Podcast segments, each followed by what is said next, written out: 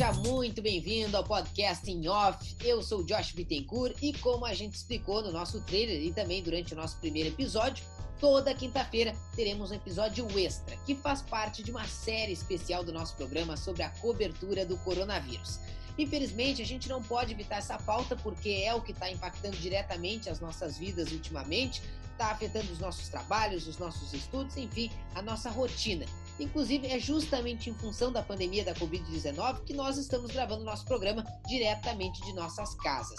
Por isso, então, além dos episódios de segunda, sempre com temas diferentes, a gente vai ter também um episódio extra, todas as quintas-feiras, então, focados exclusivamente para a cobertura do coronavírus.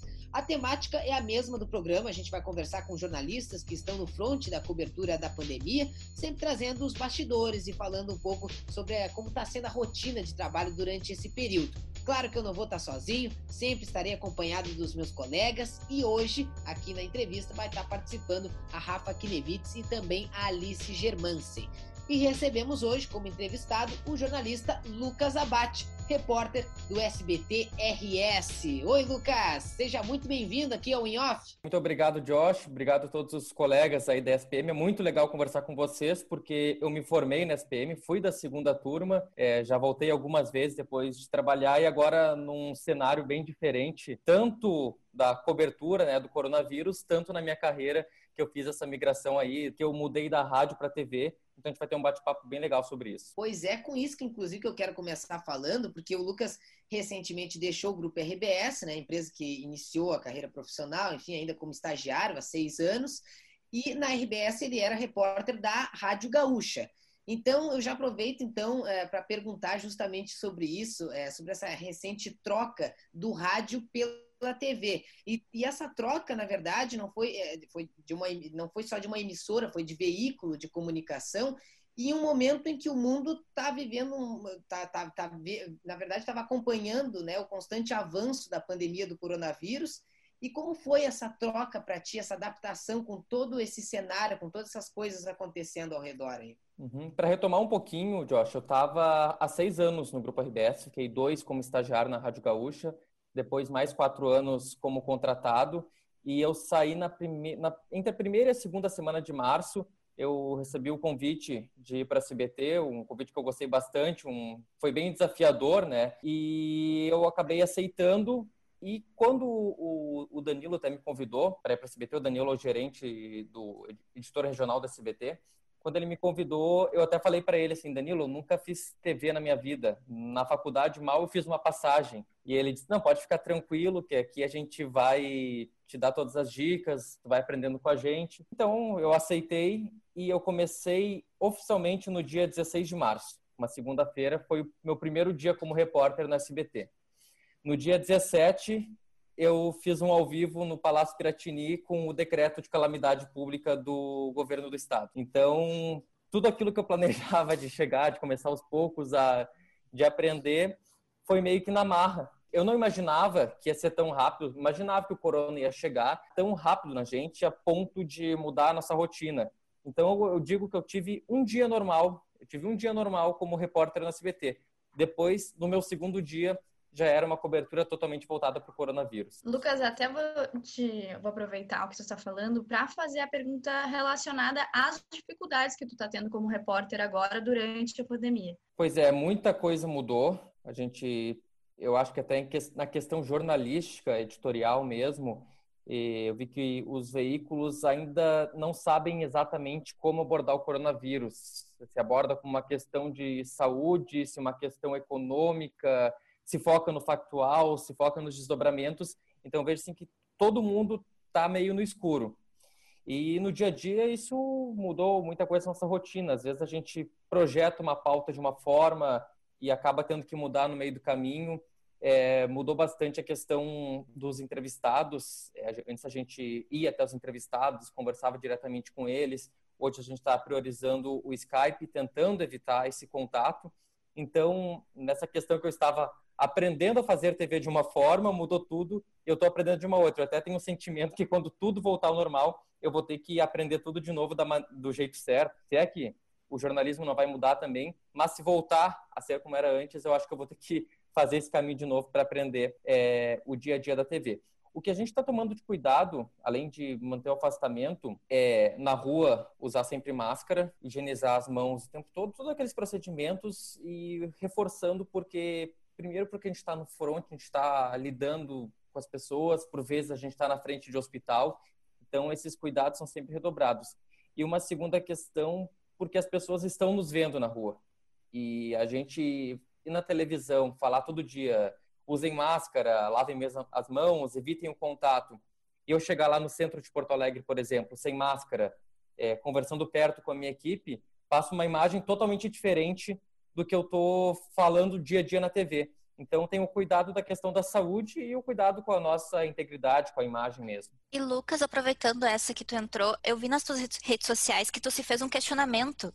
Como responder para as pessoas que te perguntam por que esses jornalistas estão na rua se eles mesmos dizem que, que para não saírem de casa? Eu acho que a melhor resposta agora quando a gente não tem uma vacina, não tem um tratamento para o coronavírus e tem todos esses ataques à imprensa, eu acho que a melhor resposta agora é a gente dizer que a informação é uma questão de saúde, uma, é quase que uma vacina, dá para assim dizer. A gente não sabe exatamente o que fazer, não tem tratamento, não tem vacina, então no momento que a gente pode fazer é informar. E por isso a gente tem uma função social como jornalista de até colocar se colocar no front, se colocar em risco mesmo para informar a população.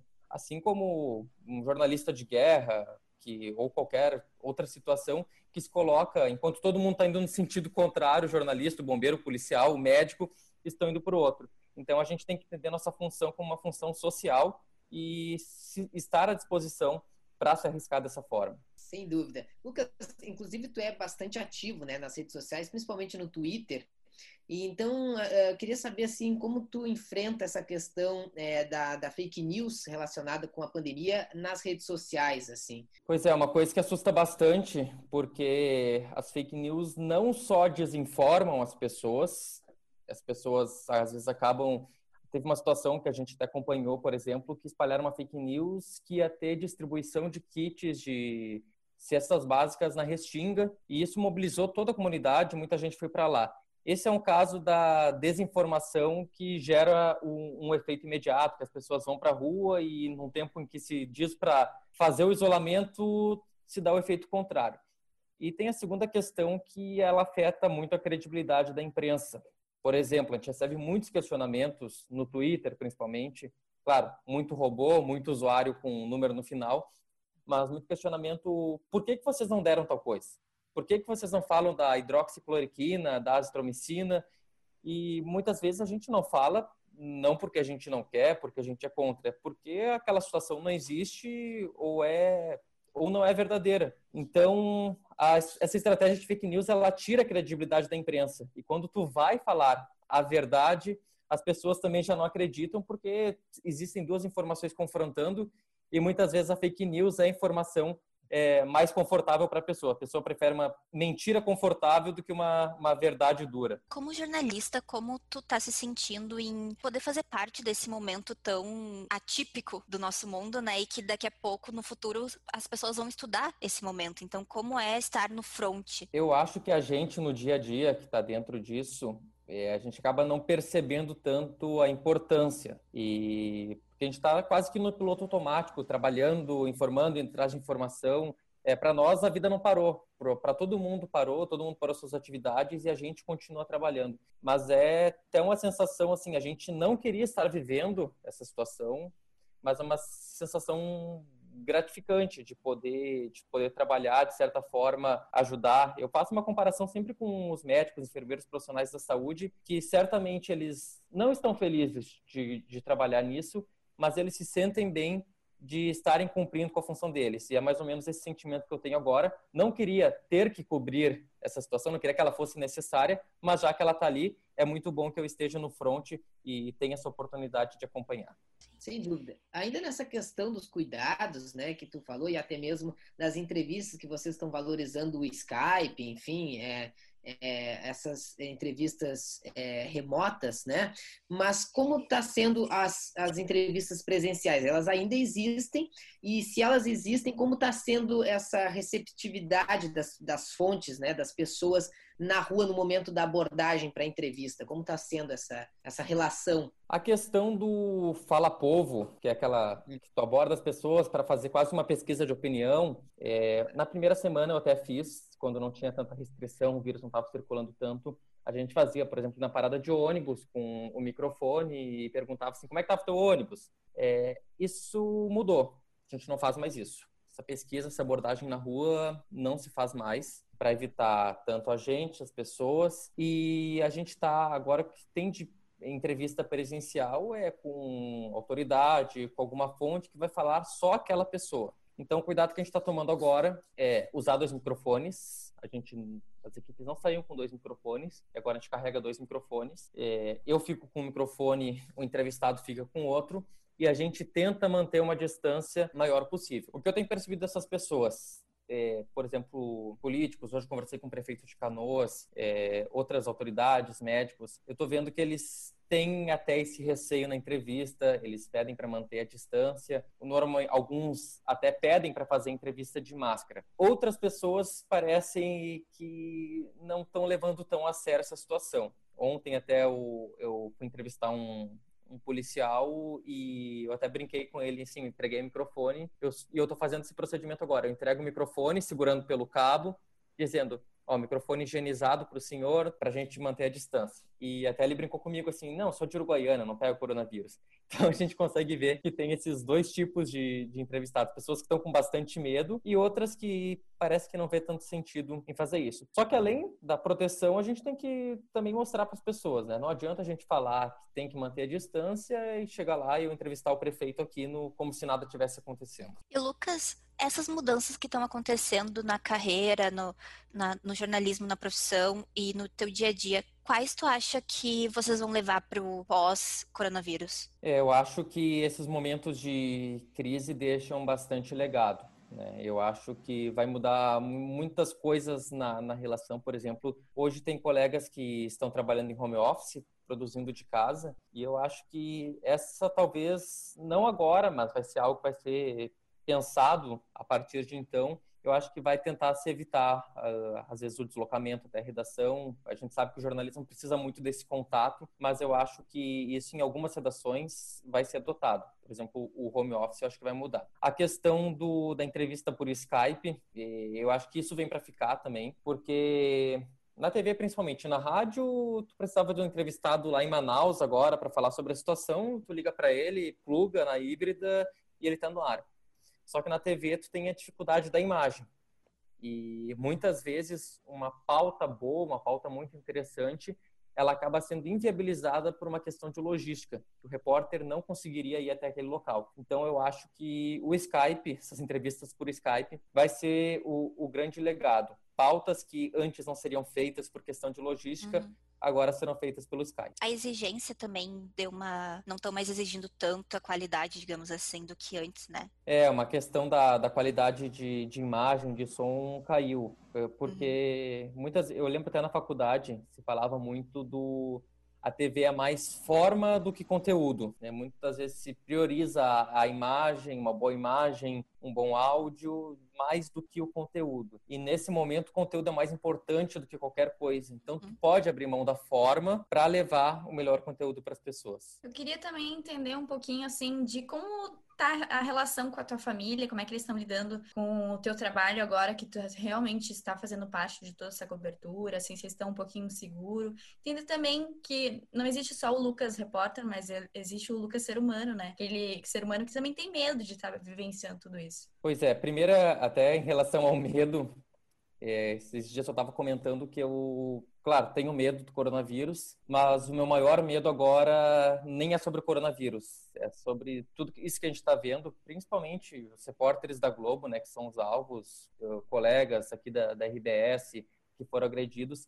Então, claro, tem o coronavírus que a gente está exposto aí todo dia, mas eu tenho medo também dessa questão nas ruas, das retaliações que a imprensa está tá sofrendo, apesar de não ter acontecido nenhuma situação. Só teve um, uma situação muito pontual é, que uma pessoa viu que a minha equipe, por exemplo, estava sem máscara na rua, só eu estava de máscara naquele momento, e uma pessoa parou, filmou, começou a filmar a equipe para falar que, olha só, só o repórter usa máscara para provocar o pânico, mais ou menos isso, quando de fato é o contrário. Mas a relação com a família, desde o dia 16, teve o final de semana, eu passei com eles na praia, e eu voltei, e desde então não visito mais meus pais, nem meus avós, nem ninguém, porque eu sei que eu estou exposto e eles estão cumprindo o isolamento. Meus pais, na medida do possível, estão ficando dentro de casa. Meu pai já não trabalha, minha mãe trabalha, é professora, então está com as aulas paralisadas. Eles estão tomando todos os cuidados. Então, eu estou me privando disso, de visitar eles, porque eu sei que todo dia na rua